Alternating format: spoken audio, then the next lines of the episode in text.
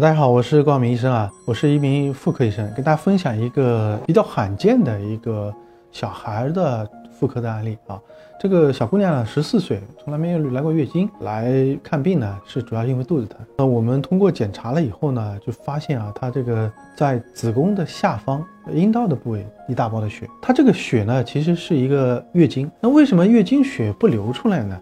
那主要问题呢，它是因为发生了一个先天性的畸形啊，就是我们叫处女膜先天性闭锁。处女膜闭锁呢，就正常情况下我们处女膜都是有孔的啊，所以这个血呢就能非常顺利的流出来。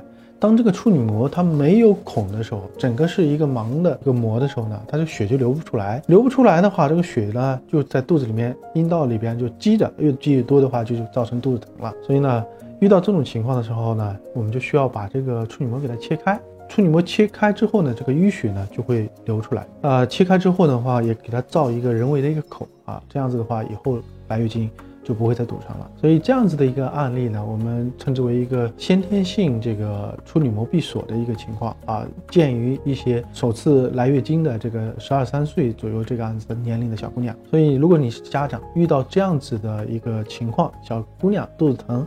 这些情况需要警惕，有没有这样子可能性？需要寻求我们专业医生的帮助。我是光明医生，关注我，了解更多靠谱的妇产科知识。